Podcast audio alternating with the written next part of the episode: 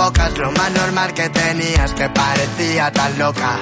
Querer cantar. Lo estamos escuchando a él, al artista español del momento de música urbana, Beret. Tiene 23 años, es un fenómeno en las redes.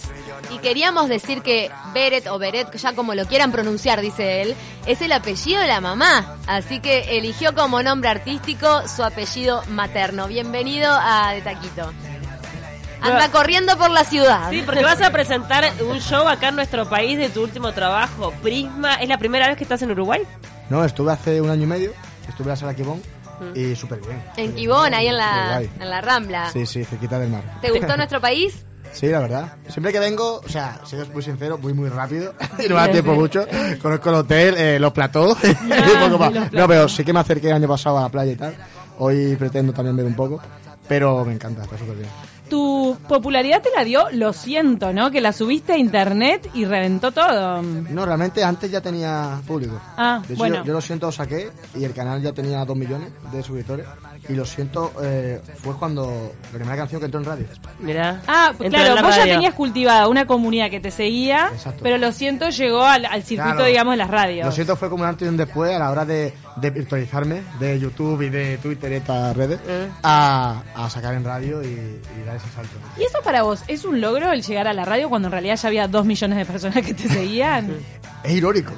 ¿Sabes? raro. ¿eh? como, claro, hay gente ya que me sigue y tal, y ahora la gente escucha en radio como, ah, pues acaba de salir. Y yo, no, yo ya de Este gira artista cuatro ya años. no. Claro. En general, igual cuando un artista pega un hit que, que trasciende fronteras, tiene una carrera atrás local que la gente desconoce, ¿no? O- Exacto, no, no, ya es normal. De ¿Cómo, hecho, cómo venía esta carrera sobre tus hombros hasta que, eh, bueno, formando esta comunidad de dos millones de personas? ¿Cómo fueron tu- tus pasos para lograr esta comunidad y después saltar a los medios masivos?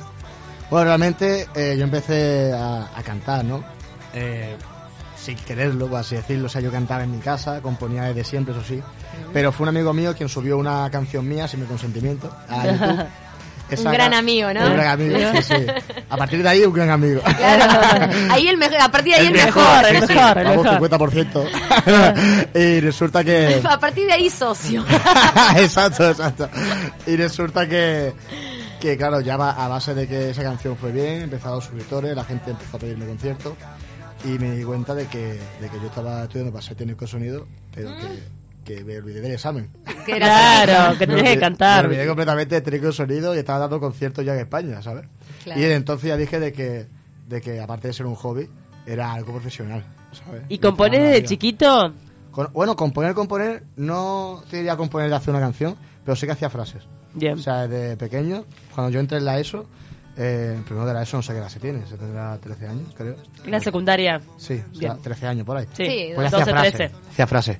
Y ya después sí que empecé a hacer canciones y tal. Pero yo empecé a componer antes que cantar. De hecho, yo mismo me considero más compositor que cantante. Y esto de, de estudiar técnic- eh, técnico de sonido era para complementar esa vocación que vos desarrollabas en No, privado. no, no, que va. yo, era, yo quería grabar a la gente. Ah, querías grabar a otros. Sí, sí, o sea, yo de cantante. yo Nada. tuve ¿No una- pensabas en grabarte vos en algún momento? No, claro, o sea, yo sé que es verdad que tarareaba en mi casa, Mm. pero yo no pensaba decirle grabarme yo mismo. Yo decía, bueno, grabo a gente y tal, me gusta mucho el sonido, pero no me imaginaba yo mismo hacer una canción. No ¿sabes? te ponías al No, frente. no. Y en, en esas composiciones tuviste oportunidad de que algún otro artista cantara, aparte de tus letras, o incorporara en una canción alguna de esas frases. Eh, no, o sea, me gusta componer para mí. De hecho, soy muy egoísta. y las mejores frases para que queda yo. Las creas vos. Pero en, en este disco que, que venís a presentar, Prisma, tenés colaboraciones. Cierto. Incluso con Sebastián Yatra. Exacto. ¿Hay alguien Yatra. con...? Nosotros decimos Yatra. Mirá, Melendi Yatra. también. Tele- Melendi, Vanessa Martín, Alborán. Alborán. Oh, muy buenos artistas. Sí, sí, son cinco artistas. Eso es Sofía Reyes, eh, Pablo Alborán, María San Martín, Melendi, eh, Sebastián Yatra y aparte eh, DJ Nano, que es un DJ de, de España. que Hicimos un remix ahí de una canción mía, se llama Me Llama. Y bueno, el, el disco, más que un disco, es un experimento social. eh, porque, porque puedes pasar de una balada a un reggae, puedes pasar de un reggae a ¿Qué un dijiste? reggaetón. ¿Tiene una canción tuya? ¿Cómo? Algo de que tenía una canción tuya recién. que Me perdí en lo que, lo que Eh, estabas diciendo. No, que, que yo con DJ Nano hicimos un remix. o sea, Ah, que tiene una hicieron un canción remix. que me llama, que no tiene un, un tono de reggaetón, y, y hicieron un reggaetón. Ah, ¿Sabes? Y bien. dentro del disco puedes encontrar un reggaetón, una balada, que tú escuchas las dos cosas Y dice, pero este disco qué ¿Qué, es. qué- qué onda? Qué locura es esta, y lo bueno. ¿Y, y cómo ha pasado, de- bueno, desde el comienzo, desde ese primer video que subió un amigo tuyo, un poco sin tu consentimiento, Sí. a llenar estadios, a una carrera profesional? Me imagino que también interiormente dijiste, bueno, ok, está, eh, soy un cantante profesional y ahora tengo que trabajar de esto. ¿O lo seguís viviendo medio como fluya? Yo, bueno, sí que es verdad que tengo cosas eh, automatizadas en mí. Es decir, yo antes era como, bueno, voy a dar un concierto, voy a aprender, por así decirlo, y ya de tantos conciertos, de, tanto, de tanta exposición, por así decirlo, uno aprende Oficio. Claro, aprende el oficio, como cualquier oficio, ¿sabes? Pero sí que es verdad que al principio estaba un poco perdido, porque esto no es como eh, voy a ser eh, psicólogo, que yo sé que la psicología es tal, tal y cual, no esto es ser cantante, o sea, nadie, no hay un manual de ser cantante. ¿Empezaste a Entonces, tomar, ¿no? a tomar clases de canto, por ejemplo? ¿No? No, No, no, no. nunca, siempre Nunca. autodidacta. Siempre, sí, sí. Aprendí a tocar guitarra por mi cuenta y a cantar por mi cuenta. Mencionábamos todas estas colaboraciones que hiciste. ¿Soñás con eh, hacer una colaboración con alguien en especial? Eh, me gusta mucho cómo compone Ricardo Arjona y estuve. bueno, estuve hace poco, llevo como tres meses escuchando y me gusta bastante. Muy buen ¿Cómo, compositor. ¿Cómo tomás la división que genera en la sociedad arjona? Pues sabías que hay gente que lo ama y hay gente que lo odia. ¿Lo, lo notan en España o es solo en Latinoamérica que pasa eso? Bueno, en Arjona, soy muy sincero, eh, ni se nota bien ni mal, no se nota. O sea, en España... En No, España no, no, hay no gente se que conoce. dice, ay, no me hables de Arjona. No, No se No, conoce. no, no, no, es que no se conoce No mucho. se conoce. ¿eh? Ah, O, sea, claro. o sea, te explico. A ver, si- a ver si me explico. Eh, llena, pero nadie habla de Arjona. Claro. Raro. O sea, es como que tú de buena primera vas a, vas a un estadio, está lleno por Arjona, pero en cambio hablas con la gente y yo he hablado con mucha... Bueno, porque es un artista que a la gente no le gusta reconocer que le gusta, porque como tiene letras, una manera de componer que Sí. a veces utiliza palabras que nadie utilizaría, o de, Claro. o- o de repente escenas y vocabulario y temas que nadie utilizaría, mucha gente no lo considera como de calidad, cuando Claro. en realidad tiene una Ah, gran calidad en... Lo usan de piñata, le dan, Ah, le dan ¿sí? piña. Acá- acá Sí. genera- amores y odios. Eso Ah. buenísimo. Ese- Claro. Eso buenísimo. Ahora, o ¿Harías, sea, harías una balada con Arjona. Oh. O- sí. Igual es, una, es un artistazo, ojo, ¿eh? Claro, claro, o sea, de hecho. Eso no- no cabe creo que duda. A Sabina también le han dado por todos lados, Sí. a Serrat también. O sea, Sí. yo creo No, que un Serrat. artista que tiene mucho. Mucha repercusión. mu- mucha repercusión y muchos transcursos es una piñata. Sabina y Serrat están en Uruguay, ¿sabías? Sí, sí, de hecho. lo- Eh, ¿has lo he dicho tenido también porque, contacto? porque últimamente lo paro de verlo en todos lados, ¿sabes? Claro, me ¿Los conocés persiguen. personalmente? Lo cono- conocí a Serrat eh, en Buenos Aires, que estaba en Gran Res, y yo tocaba justo el día siguiente que él tocaba. Y fui a su prueba de sonido, no hablé con él, pero sí que pude, pude verlo desde Mm. la butaca y tal. Y bueno, yo lo conocía. A ver, es un poco, se me queda un poco grande porque soy muy joven. Bueno, pero, igual eh, lo reconoces como un gran... Sí, claro, Escuchame. claro. Mis padres lo escuchan, Sabina, yo lo escucho, mis padres lo escuchan. O sea, ¿Cre- ¿Creciste escuchando a esos grandes cantautores españoles? ¿Qué escuchaban en tu casa? Eh, en mi casa se escuchaba a Sabina, se escuchaba a Maná, se escuchaba. eh, Ay, Maná me encanta. Ahí él lo ACDC. tiene como clase, escuchaba maná, era mi adolescencia. Dios Claro, mío. o sea, que. digo, o sea, bueno, Maná siguen tocando. Claro, Ah, pero es claro. hace 20 años, es ¿verdad? Él era un o sea, niño. Maná sigue. Claro, exacto. Y, y eso se escuchaba, bueno, que yo recuerde eso, era muy pequeño, no sé. yo estaba- Claro. estaba Y, sola. y, por ejemplo, Perales ya era de tus abuelos. Peral, ay, Perales sé quién es, eh, pero claro, Perales ya. Sí, ¿quién es? Ya es de tus abuelos. Perales, eh, o sea, si tú pones ahí una de aquí que escuchaba de pequeño, te diría, yo escuchaba, o sea, claro, para Iván se le queda ya tu viejo. madre escuchaba de pequeña, capaz Porque su- Perales. mi abuelo lo exacto, escuchaba. Exacto. Se retira con el próximo disco. Ah, Lo- todavía amigo. estábamos dando esa noticia hoy. Tú estuviste, estuviste nominado a los premios MTV de Europa. Cierto. Eso también fue una consagración. La música mm, española joven está teniendo un muy buen momento. Rosalía es como así el buque insignia. Sí, sí, sí, sí. No, está bueno, está la- de hecho mm, creo que hay un filtro que de 30 para abajo está todo explotando en España, te lo juro, ¿eh? Es impresionante. Rosalía, Lola Índigo, Ahí va. la cantó eh, o sea, muchísimos artistas que de hecho a veces nos juntamos en galas y tal y decimos que ninguno aquí pasamos de los veintitantos. De 25, no pasan. juro. No, ¿eh? y está Muchas buenísimo veces. como genera este, en los jóvenes tanta adhesión, ¿no? Como Sí, sí, siguen sí, artistas sí. nacionales en Y es lo España. bueno porque yo, por ejemplo, me pasa en mi concierto que mucha gente que me escucha eh, tiene mi edad. Y a veces como que extraño, ¿sabes? Porque, porque estamos hablando y podíamos irnos de cerveza juntos. Claro, ¿sabes? porque en general uno antes tenía sus ídolos musicales que le llevaban 10 años, Exacto. 15, y hoy Mm. por hoy se está dando esto de, de la misma generación escuchando a gente de, de co- eh, coetaria. Ahora, eh, ¿qué opinas de la politización de la, de- del arte? Porque sabemos que te molestaste por la utilización de uno de tus temas para una campaña política. Acá se está hablando mucho de eso porque estamos en la antesala de, de una segunda vuelta electoral y muchos artistas se han manifestado de un lado y del otro. En el caso de la gente de tu edad, ¿qué opinan de esto de que los artistas se politicen? Yo- a ver, yo de la otra gente no sé lo que opina, ¿sabes? Pero lo que yo opino, de hecho lo publiqué hace poco, había una campaña electoral en España de un partido político que se llama Vox, que utilizó Lo siento. eh, le Sin tu cambió- autorización. Sin mi autorización. Cambió la letra. Sí, sí, como jingle te y lo agarra. utili- Y lo utilizó como, en vez de Lo siento, decía... eh, no sé, sí, Le cambió la como letra. vos, no sé qué, vos, vótanos, vótanos porque por fin llegamos. ¿sabes? Bueno, pero y ahí que justicia, mediante, ¿no? Claro, ahí lo que hicimos, o sea, de hecho pasó el año pasado. Mm. O sea, que es que ya esto venía de hace tiempo. Y cuando yo vi de nuevo, a mí lo que, lo que realmente no era por vos, o sea, lle- llega a ser vos y llega a ser cualquier partido político y yo hubiese dicho lo mismo. No importa si votabas a ese partido, el tema Exacto, es la que no te cosa es utilicen algo sin que nadie- autorización. exacto. Y aparte de que la gente, no quiero que, que escuche la canción y que diga, eh, claro, Beret, como vota este partido, Mm. por lo tanto ha dado permiso para que tal. Y no, yo quiero que la gente sepa que yo no doy permiso. Claro, totalmente. Beret, ¿has tenido algunos temas de ansiedad también, que eso lo has contado públicamente? Sí, bueno, eh, de hecho tengo un trastorno de ansiedad desde hace ya seis años, creo.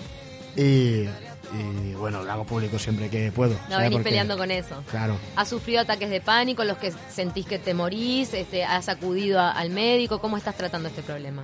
Bueno, realmente, eh, o sea, la ansiedad irónicamente se trata aceptándola. O sea, no tomando nada para tranquilizarte, ni tila, ni nada. O sea, realmente lo que la ansiedad irónicamente se va mientras más la aceptas.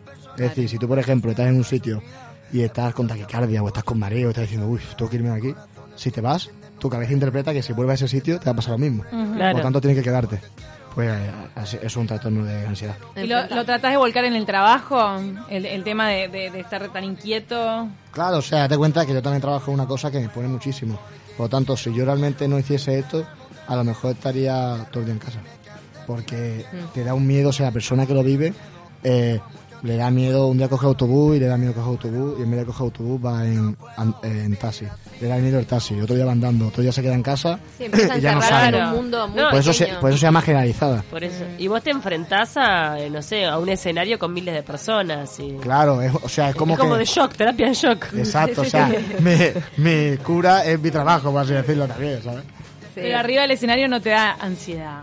Bueno, depende. O sea, a mí me puede dar ansiedad eh, estar tomando un café tranquilo solo Claro. y, puede dar ansiedad. y puedo no tener ansiedad delante de miles de personas. Es, Es un disparador, eh, Es un disparador. que, no- que uno no, no- no lo maneja, si no, no lo tendría. que uno obviamente. apre- claro, uno aprende con el paso del tiempo de que realmente la ansiedad no se crea desde fuera para adentro, sino de fuera, o sea, de dentro para afuera. Es decir, si tú consideras que esa cosa te crea ansiedad, tienes ansiedad.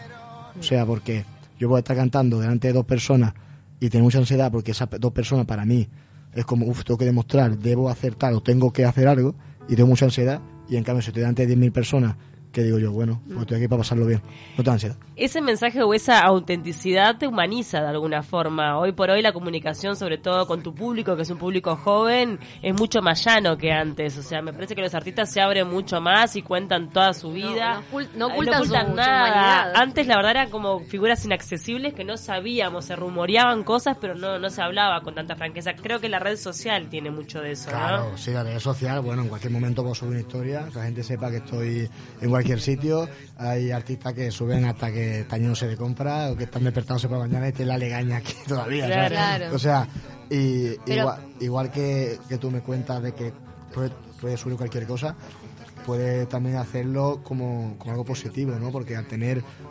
tantísima gente... Ser responsable también. Este, Exacto, porque yo, por ejemplo, hablar de la ansiedad y tal, pues yo sé que muchas personas que quizá le da cosa, ¿no? Porque parece como que hablar de ansiedad o hablar de cosas que, que uno tiene mal te hace menos humano, o sea, te hace débil, ¿no? Por Así decirlo. Y cuando es completamente lo contrario. O sea, yo lo hablo y mucha gente me contesta por mensajes diciéndome que, que se alegra de que yo lo cuente porque porque me tienen una consideración y si yo hablo de eso, pues ellos se sienten, ay, pues mira, pues no es tan malo hablar de... No es tabú. Además lo estás enfrentando y también es un camino para esas personas que empiezan a tomar la actitud contraria de encerrarse y de cada vez hacer su círculo más pequeño. ¿Para ti fue una decisión consciente el hablarlo o te surgió espontáneamente? No, yo, o sea, yo realmente, o sea, es que la ansiedad es una cosa, la ansiedad te dan ganas de estar en casa y, y tú date cuenta, puede tener taquicardia, puede tener mareo, puede tener de todo. O sea, estás tan mal que no te queda otra que expresarte. ¿Y has escrito a partir de eso? Eh, no, de hecho es la única cosa que no, que no, puedo escribir. Ya, ya no va puedo a venir. escribir. Ya va a Te llegar. lo juro, ¿eh? Contanos de este toque que es hoy de noche. ¿eh? Pará, acá hay un tema de una banda que se llama Ataque de Pánico y ¿Eh? que su compositor lo escribió teniendo un ataque de pánico. Está loco. Está loco.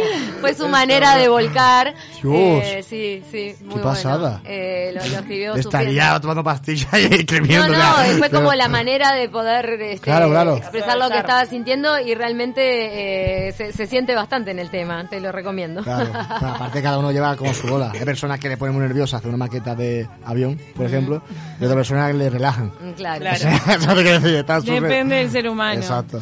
Y contanos de, de esta presentación de Prisma que es hoy de noche en la sala del museo. Sí, Te va a estar acompañando Agus Padilla abriendo el show. cierto. Sí, Una la- uruguaya. La conocí el año pasado y Mm. bueno, un- increíble, una tía súper humilde, súper buena y con un talento increíble. Y quería de nuevo que cantase conmigo. Y, y bueno, a diferencia del año pasado, aparte de temas nuevos que saca Vital, el año pasado íbamos DJ, Corita y yo, y ahora somos eh, batería, pianista, Oh, técnico de luces, se va agrandando de la sonido, eh, Sí, pantallas por- LED. Porque además esta Antes es la éramos tres. presentación de tu primer disco, más allá de que vos sos súper popular. Prisma es tu primer disco. Claro, Es o sea, Este tipo mi primer tu disco de primer verdad. Porque Claro. Mm. yo, yo antes sí que tenía eh, maquetas y tal, donde ponía las canciones juntas, ¿no? Pero este es mi primer disco en el que yo digo, eh, está bien grabado, hay videoclip bueno, o sea, puedo presentarlo y que ningún técnico de sonido, ni ningún técnico, o sea, ninguna persona que hace videoclip, diga, Claro. ¿qué estás haciendo con tu vida? O sea, Qué impresionante. Tu familia es copada, te apoya. sí, sí, muchísimo. Bien. muchísimo es fundamental eso constantemente. también. Sí, Me sí, sí. encantó la cara de que copada no entendía mucho y ahí cayó. dijo, No, no, sí, la sí, puta. sí, claro.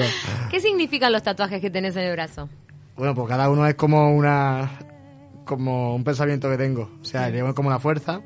eh, Un león. la- sí, un león es como una fuerza. Bless, eh, El bendición. equilibrio, claro. Mm. Bless es como la suerte. eh, cada pájaro es cada persona de mi familia. Mm. eh, el equilibrio, o sea, la balanza es como el equilibrio.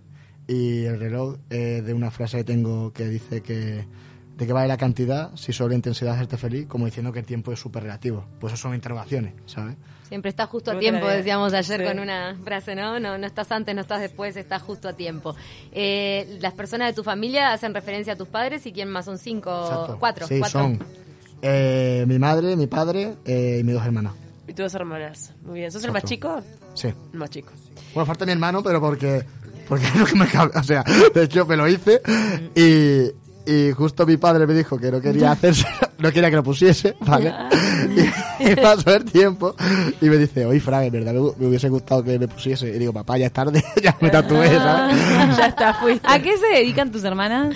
Eh, mi hermana, eh, pues ahora mismo está, bueno, están sin, sin trabajo las dos, están buscando y tal. Eh, de hecho, hace poco se casó una, está en Tailandia. ¡Opa! De luna de miel. De luna de miel ahí. Son mucho más grandes que tú. ¿Cuántos años tienen? ¿No? Son seguiditos. Eh, una tiene 26 y la otra tiene 39. Uy, hay una despegada y dos más chicos. Sí, sí, sí. Pues somos, o sea, somos de la misma madre, Pero no del mismo padre. Exacto, Bien, segundas nupcias de tu madre, los otros dos. exacto. Ahí está. ¿Nos vas a cantar algo en vivo? ¿Te animás? Ok, un estribillo de... Un de- estribillo, algo. Un estribillo. Un estribillo. Pero lo voy a- lo voy a hacer uruguayo. Dale. ¿Y querés que te hagamos algo para acompañarte? Hacer- No, no. Te imaginas. Vamos a. Ah, no, Decinos. no, No. no. Vale, vale, Bien. vale. Capela Déjala, total. déjala tranquila. Escuchamos a él. Te echo de menos, aunque yo fui quien te eché. A veces no sé qué quiero, cómo te voy a querer. Pones un pero, yo que siempre te esperé. Lo malo es que tú eres fuego y yo tengo miedo a arder. Wow. Esa es Eh. Muchas gracias. A Muchas capela gracias. de mañana, la verdad que un capo. Muchas gracias. Mucha suerte para el concierto y gracias por haber estado acá en De Taquito, de verdad. ¿Dónde se adquieren las entradas? Las entradas, ah, pues no sabría decirte, tengo la venta. Sala del museo, sala del museo Sala del Pérez. museo. Sala, sala del museo, pero la venta no sé muy bien dónde. 21 horas Debe ser seguramente en Picantel. ahí en Picantel como siempre y Picantel. si no, Habitable. entren y averigüen. Bueno, y que te sigan por todas las redes sociales, Beret. Exacto. O sea, Instagram, Beret1996, en Twitter, Javier Beret, y lo demás os lo diría, pero tampoco lo uso tanto. Bien, y no dejes de visitarnos. Somos un Muchas país gracias. chiquito, pero te recibimos con mucho amor porque tu carrera seguro sigue creciendo y Muchísimas explotando. gracias, de verdad. Gracias. Bien. Nos vamos a la pausa enseguida. Nani Kesman con su columna de bienestar.